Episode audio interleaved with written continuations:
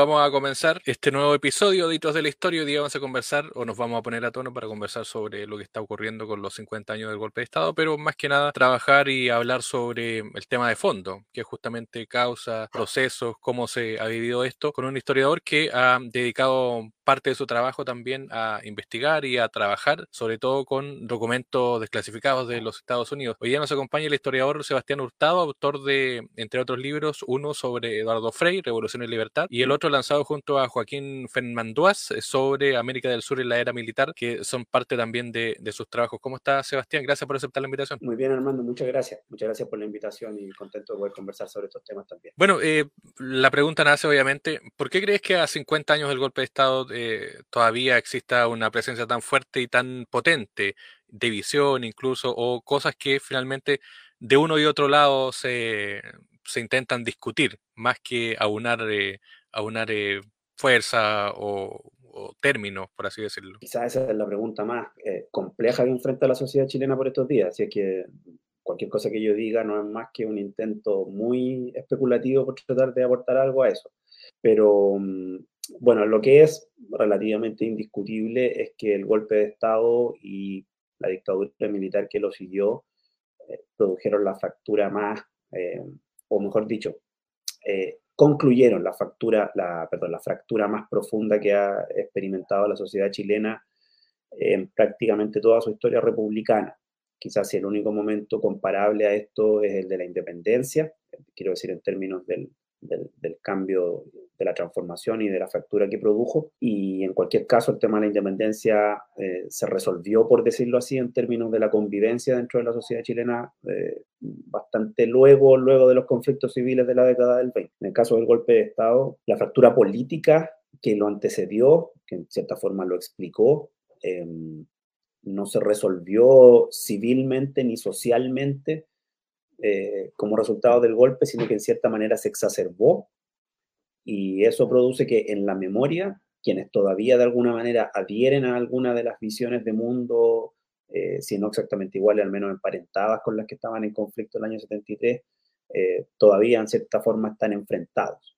Y por eso que la cuestión de la memoria de ese momento hoy en día eh, sigue siendo tan importante y sigue, como tú bien dices, eh, produciendo más división que otro tipo de sentimiento en la sociedad chilena. Bueno, de hecho tú trabajaste, a propósito de, de, tu labor como historiador y como profesional, con eh, esto que se habla mucho hoy día, ¿no es cierto? Que incluso algunos dan por hecho, que es la intervención de Estados Unidos. Tú tuviste acceso a los documentos, es decir, a documentos que iban naciendo a medida que iba avanzando el gobierno de Allende. Eh, ¿Cuán importante fue y cuán decisiva fue el, el, aporte de Estados Unidos a que el golpe se concretara en sí? Nuevamente una pregunta de esas que es imposible responder en un sentido que eh, convoque a todas las interpretaciones. Eh, lo primero que hay que decir es que la, lo que podríamos llamar la intervención de Estados Unidos en la política chilena, yo prefiero llamarlo involucramiento. El involucramiento es un concepto que incorpora más dimensiones de lo que efectivamente pasó. En algunos momentos fue intervención, en otros momentos fue sencillamente una participación casi como un invitado. Así que por eso prefiero hablar de involucramiento para el proceso global. Y esto empieza en serio en la elección presidencial del 64, que es cuando Estados Unidos apoya muy, muy masivamente a Eduardo Frei Montalva, y luego de eso apoya mucho al gobierno de Eduardo Frei Montalva y también a su ala dentro del Partido Demócrata Cristiano, eh, de varias maneras, eh, oficiales, a través de operaciones encubiertas, en fin. Y en el caso del gobierno de Salvador Allende propiamente tal, eh, hay dos partes, por decirlo así. La primera es el momento inmediatamente posterior a la elección y antes de que Allende eh, asuma el poder, que es el momento más imperial de la política exterior estadounidense. Es el momento en que el gobierno de Nixon decide tenemos que hacer cualquier cosa para evitar que Allende se convierta en presidente. Entonces significa tratar de explorar, explorar caminos políticos para eso y también caminos extraconstitucionales, que son los que conducen al asesinato del general Schneider en, en octubre del, del, año 1970. Y esto se hace a través de una operación encubierta de la CIA, que además se hace eh, a espaldas de la embajada, que había sido hasta ese momento el principal agente de la política exterior norteamericana en Santiago, o sea, en Chile, y eh, obedece casi que a un impulso de Nixon y Kissinger o una decisión tomada, yo diría impulsivamente por parte de Nixon y Kissinger, ignorando lo que gran parte del aparato de política exterior norteamericano pensaba respecto de qué se podía hacer efectivamente en Chile. Y por eso, esa es mi tesis al menos, este es un intento que fracasa rotundamente y básicamente emponzoña el, el, ambiente político y sobre todo la actitud hacia Estados Unidos, porque a poco les queda duda de que hay la mano estadounidense está detrás de esto, incluso en ese mismo momento. Aun cuando no había evidencia, mucha gente de alguna manera entendió que algo de esto existía. Y por otra parte está la manera en que Estados Unidos se enfrenta al gobierno de Salvador Allende una vez que esa primera intentona fracasa y Allende efectivamente se convierte en presidente. Y allí lo que Estados Unidos hace va mucho más en línea de lo mismo que se había hecho antes, es decir, antes de la elección de Allende, apoyar a fuerzas políticas chilenas. La diferencia quizás está en que mientras antes de Allende se había apoyado a las fuerzas que estaban en el gobierno, por lo menos desde el año 64, después del 70 se apoya a las fuerzas que están en la oposición. Y ese es un apoyo que se hace bien masivamente los principales receptores de este apoyo son el diario El Mercurio, el Partido Demócrata Cristiano y el Partido Nacional, y algunos otros grupos también de la sociedad civil que se entendían comprometidos con la causa contra Allende. Y este apoyo eh, financiero es difícil poder decir si es lo que sostuvo a estas fuerzas políticas con vida o no. Eh, evidentemente es importante. Pero lo que sí uno puede afirmar con algo de certeza es que ese apoyo no determinó cursos políticos de acción para estas fuerzas. a Estados Unidos todo lo que le importaba es que estas fuerzas fueran oposición, solo eso. ¿Qué exactamente es lo que hacían? ¿Cómo conducían esa oposición? Etcétera, etcétera. Era algo que no entraba realmente mucho en esta discusión respecto de cómo se asignaban esos... Y, eh, y, por, lo, y por lo mismo uno podría decir, para terminar con esta idea, que hay una, una lo que hay allí es una, una especie de asociación en, el, en la que las fuerzas políticas chilenas, eh, si bien cuentan con un apoyo significativo de este patrocinador internacional, igualmente son responsables por sí mismas de los cursos de acción que deciden tomar. Entonces, eso hace más difícil poder evaluar las cosas en los términos de la pregunta que tú hiciste. ¿Qué tan importante fue Estados Unidos en determinar el curso específico de los acontecimientos de la política chilena que concluyeron en el golpe una persona que es eh, adepta a la unidad popular diría, bueno, Estados Unidos apoya una oposición que es golpista casi desde el principio, o que en cualquier caso deriva hacia el golpismo. Siendo ese el caso, Estados Unidos es responsable del golpe.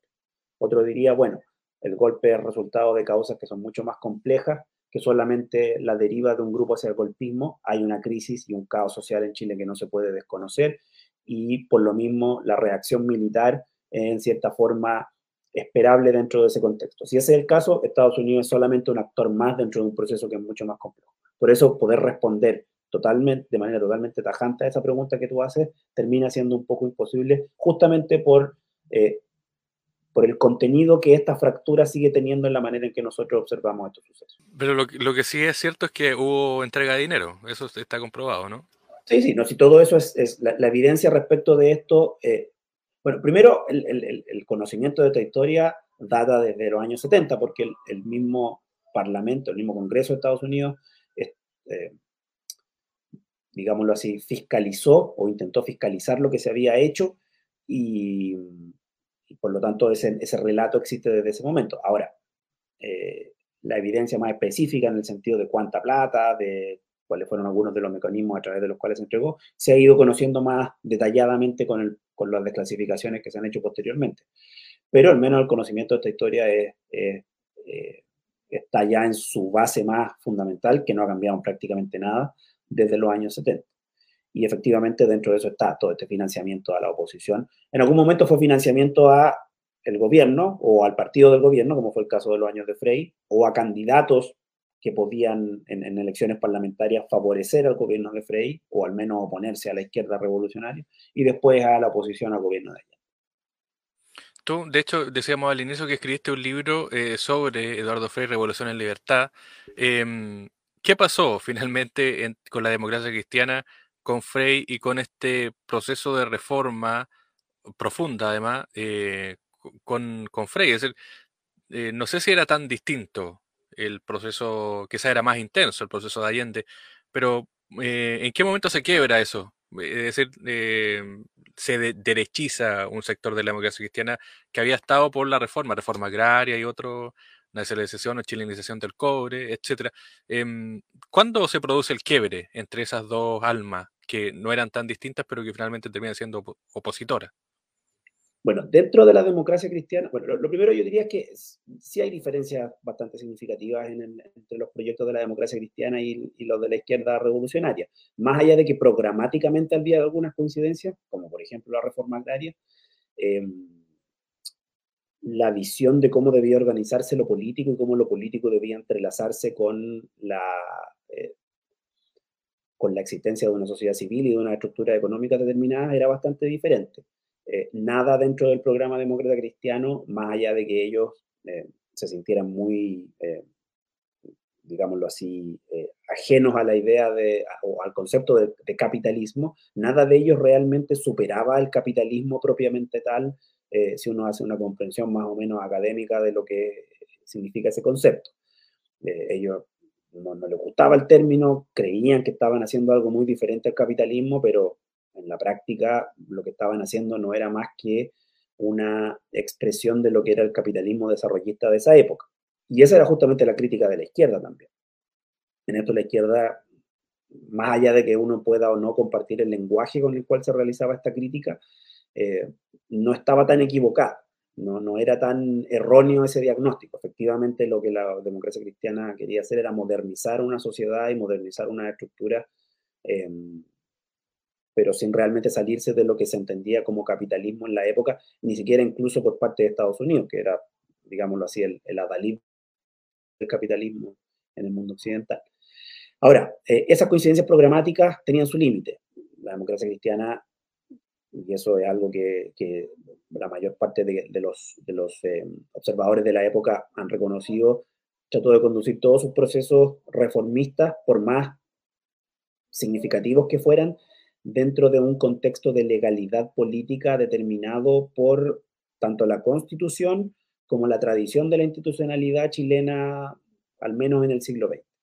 Por eso la reforma agraria requiere una reforma constitucional y después de una ley. Eh, por eso la chilenización del cobre requiere de eh, aprobación parlamentaria. Por eso la nacionalización pactada del cobre, que este proceso que se inicia en el año 69 también eh, forma parte de una actuación política similar. Ahora, en términos de grado y en términos de magnitud, las reformas, por más que puedan tener coincidencia en su horizonte final, son bastante diferentes. En el caso de la democracia cristiana, la reforma agraria estaba orientada tanto a la redistribución como a la productividad. Y uno lee los documentos y, y al menos las intenciones de la democracia cristiana en esto, al menos de las intenciones como se formulan en campaña, al menos como se entienden por parte de Estados Unidos también, que es un gran como patrocinador de esto. Y se entiende que la reforma agraria tiene un sentido no solo de redistribución, de modificación de estructuras sociales, sino que también de productividad, que es algo que se, eh, que es algo que se, eh, se veía con, con gran, como con, con, gran preocupación en la época. Mientras que la reforma agraria conducida por la Unidad Popular eh, esto, esto tiene un sentido mucho más propiamente político, mucho más redistributivo, eh, en un sentido más básico, y por eso la cantidad de hectáreas expropiadas es mucho mayor, por eso se, conduce el proceso como con otro sentido. Eh, así que hay una diferencia crucial, más allá de que programáticamente puede haber cierta coincidencia, hay una diferencia crucial. Ahora, justamente por esto es que el alma más revolucionaria de la democracia cristiana, encarnada por muchos de sus militantes más jóvenes, siente que el proceso que se llama Revolución en Libertad, que tiene mucho del eslogan de campaña, hay que decir, eh, no es tan revolucionario como a ellos les gustaría que fuera, no es tan revolucionario como ellos quizás entendieron que debía ser. Y como esto está muy imbuido además por un espíritu que es más cultural que ideológico, que es el propio de la década de los 60, que es la mística de la contracultura, la mística de la revolución juvenil, la mística de la revolución cubana, que en muchos sentidos parece ser exitosa. En fin, todo esto. Em, este grupo termina finalmente disociándose del, ala más conservadora de la democracia Es una ala más conservadora en un sentido muy, de, muy relativo, porque es conservadora en comparación con este grupo.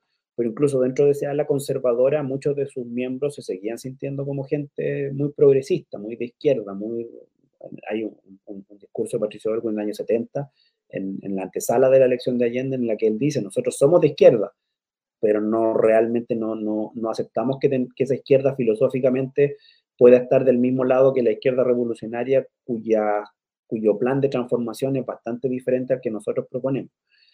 Eso es finalmente lo que provoca la ruptura dentro de la democracia cristiana, eh, que se da incluso antes que termine el gobierno de Frey, y que de alguna manera contribuye a esta polarización de la política chilena que se ha estado ya eh, gestando y profundizando eh, en los años anteriores con, con, varios de los sucesos que se dan durante el gobierno de Frey.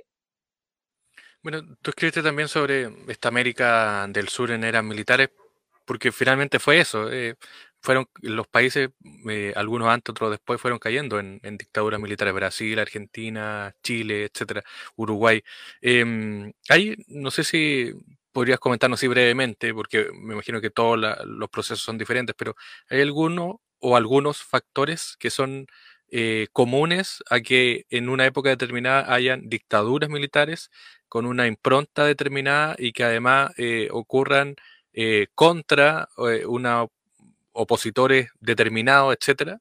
Por supuesto. Em, lo, primero que, es, lo primero es un proceso histórico o un conjunto de procesos históricos que son comunes, aunque sean todos en ámbitos nacionales diferentes, que eh, antecede incluso al conflicto ideológico que lleva a los militares al poder, que es la profesionalización de los militares primero, que es una cuestión que se da durante todo el siglo XX, y en su profesionalización lo que uno podría llamar una suerte de ventaja que ellos tienen en la institucionalización. Si eso además se suma que por naturaleza, los naturales son, los, militares son formados en la idea de que ellos tienen una misión importante como constructores de nación, como, como primero como, como sostenedores, pero también en algunos sentidos como constructores de la nación, muchos de ellos en muchas partes eh, sienten que eh, la cuestión de las, del mantenimiento de cierto tipo de institucionalidad política, eh, o, al menos de cierto tipo de orden social dentro de esa nación, es también misión de ellos. Y por eso no es casualidad que todos estos militares que han experimentado procesos de formación profesional relativamente similares durante el siglo XX, en algún momento lleguen a ese tipo de conclusión. Eh, y los lleve a, eh, dadas ciertas condiciones, decidir actuar. Esas condiciones son, en general, un diagnóstico que hacen ellos respecto del caos en el que están viviendo sus sociedades en un momento dado. Y generalmente ese caos es resultado de lo, en, casi todos los casos, según su diagnóstico, de cómo la política tradicional le abre las puertas a fuerzas revolucionarias que pueden cambiar ese orden social de una manera que es perjudicial para la nación, siempre dentro de su diagnóstico. Y por eso es que no todas, pero la mayoría de ellas son anticomunistas, eh, o, al menos hacen del anticomunismo su mayor bandera de lucha. Y además todas ellas asumen el poder con la intención de transformar el sistema político y el sistema institucional en general, de manera que este tipo de problema que ellos atribuyen al orden anterior no se vuelva a repetir. Y ese es el caso de lo que pasa exitosamente en Chile y en Brasil sobre todo, eh, y aunque en el resto de los países no, no fue necesariamente tan exitoso, en algunas partes, en de hecho fue un completo fracaso, como fue el caso de Argentina, eh, igualmente la intención siempre está.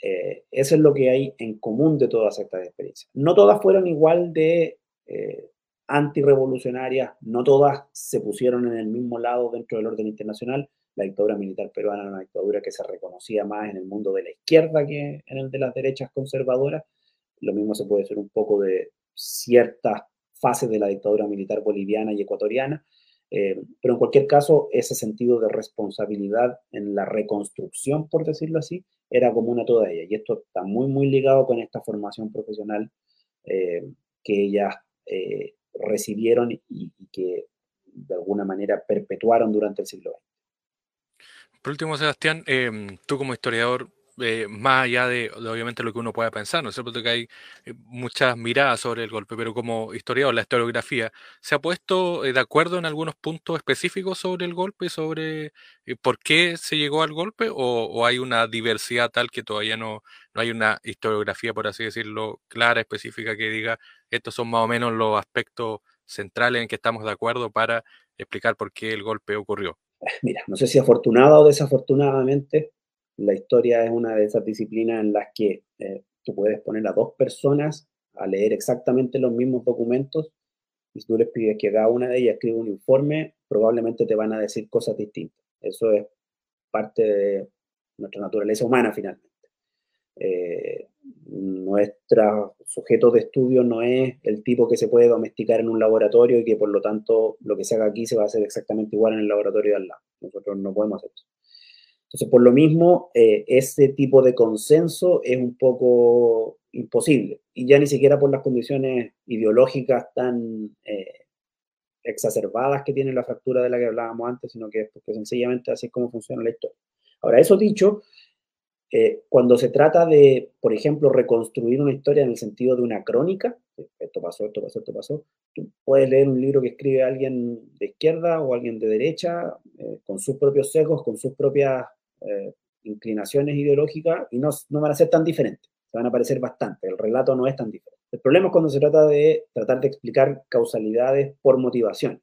Y en esto hay dos discursos que están consolidados y que difícilmente se van a poder encontrar, eh, por cuanto todavía están muy asociados a perspectivas sobre el presente, a perspectivas sobre el orden social dentro del cual seguimos viviendo. Y probablemente esto se pueda seguir repitiendo por un tiempo. Y esto es, tú tienes la visión que podría decir es más favorable al, al golpe, que, puede, que dice hay una crisis de proporciones eh, eh, inéditas en el Chile del año 73, que tiene dimensiones políticas, económicas, sociales. Eh, tú le puedes agregar a eso el temor genuino creo yo, mal comprendido por la izquierda históricamente de que hay una parte de la población que se siente amenazada por el proyecto revolucionario y no necesariamente población que vive, no, necesariamente las clases altas, eh, y que en su temor están dispuestos a aceptar cuestiones que en otro momento o que en su cultura política más eh, instintiva tal vez no aceptarían, como un golpe militar con todas las brutalidades que se cometieron después. No hay que olvidar que Pinochet obtuvo 44% de los votos del año 88.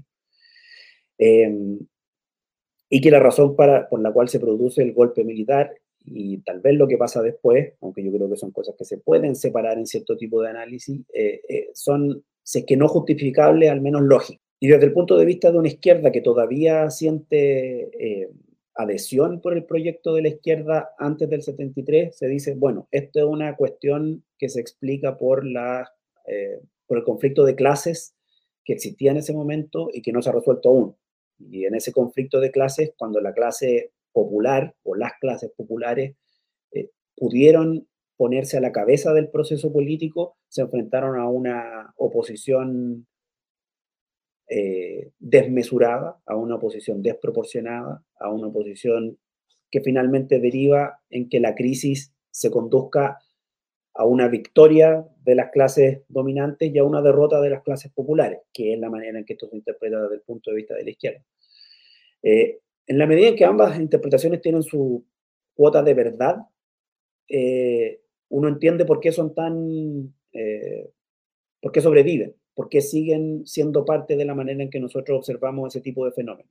En la medida en que ambas están asociadas a perspectivas respecto de cómo deben organizarse las sociedades, incluso en el presente, más aún, todavía tenemos visiones más cercanas a la idea de que lo que se necesita primordialmente es orden. Todavía tenemos visiones que sostienen que lo que se necesita primordialmente es cambio, y cambio en cierto sentido. Y en, esa, y en la medida en que eso sea así, eso se va a seguir reproduciendo como parte del marco interpretativo de lo que pasó en ese momento. Eh, y por lo mismo muy difícil que pueda llegarse a algo que pueda ser algo así como un consenso en torno a esto. Así que esa es la manera en que yo primero trato de explicarlo.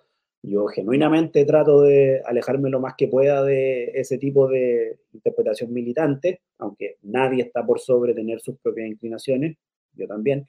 Em, eh, y es lo que de alguna manera explica que esto no solamente sea debate académico, sino que también debate social en un ámbito mucho más amplio en el, Chile de hoy, incluso 50 años después.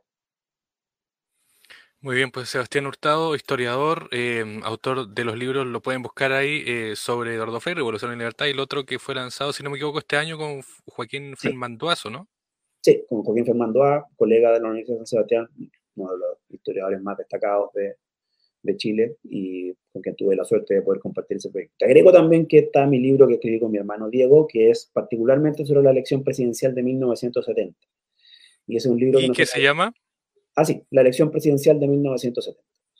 Y que escribimos nosotros pensando en un público no académico, así que cualquier persona que esté interesada en esto sin que se presuma conocimiento demasiado extenso previo, eh, puede acercarse a ese libro y creo que aprender algo eh, respecto de todo ese proceso. Muy bien, Sebastián. Un abrazo. Gracias por el tiempo y éxito en tus labores. Muchas gracias a ti, Armando. Que estés muy bien.